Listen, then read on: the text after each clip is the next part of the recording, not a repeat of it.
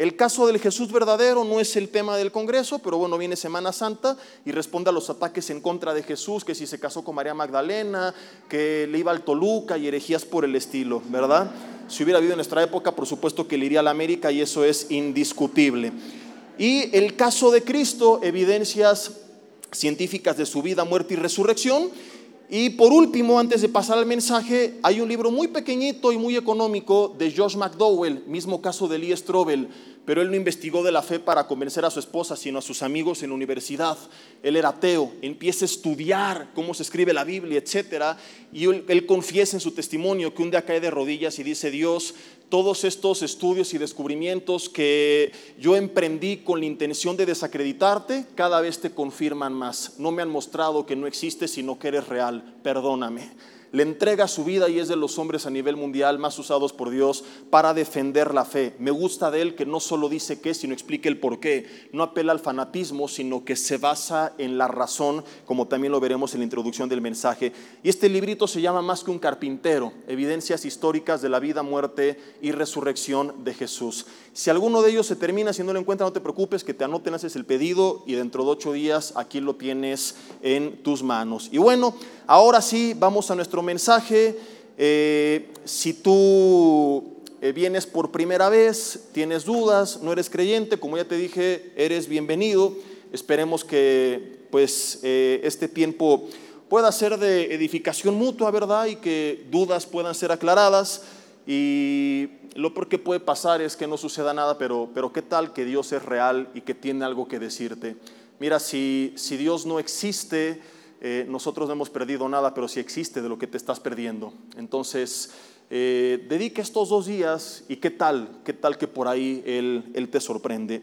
Yo quisiera preguntar antes de iniciar, ahorita me surgió esta duda, ¿alguno de ustedes algún día se declaró ateo, agnóstico y de repente por alguna experiencia personal o algo por el estilo eh, cambiaste tu cosmovisión y ahora te declaras como creyente en Dios? Levanten la mano. Hay algunas personas, wow, gracias a Dios por sus testimonios, ¿verdad?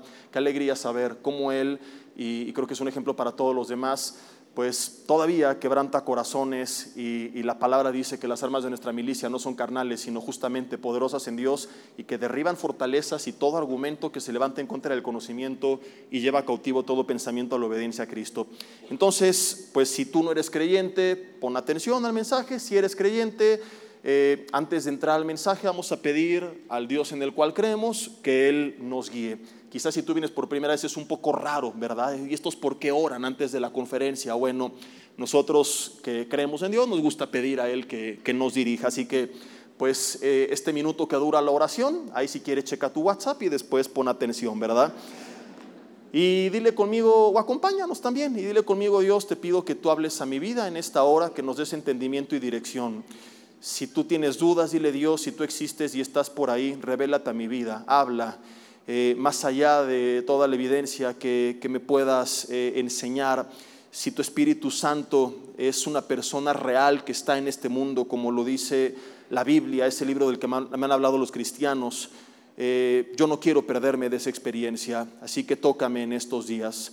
Pedimos que tu presencia, Señor, manifiesta, sea tomando control absoluto y total de este tiempo y que esta enseñanza pueda eh, bendecir nuestras vidas. Quita todo estorbo, toda distracción, toda barrera del medio y a pesar de lo complejo de cada tema, te pedimos que tú nos guíes. En el nombre de Jesús, amén. Y bueno, inicio con mi cronómetro para que tome nota los de media, todo lo demás de avisos estaba en el programa, porque luego apenas empiezo a hablar me dicen que ya me quedan 10 minutos.